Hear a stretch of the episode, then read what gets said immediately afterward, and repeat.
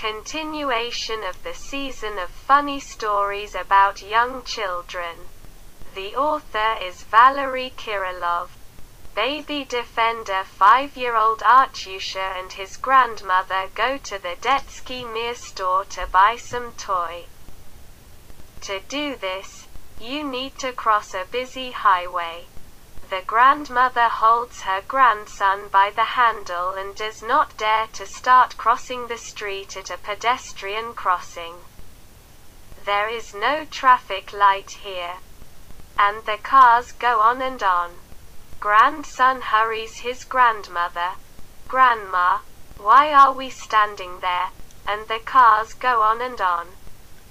We have to go to the store.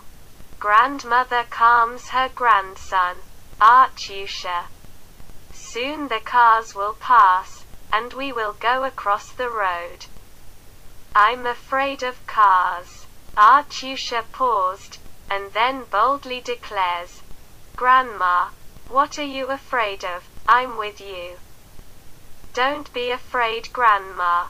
Here is such a caring and brave baby.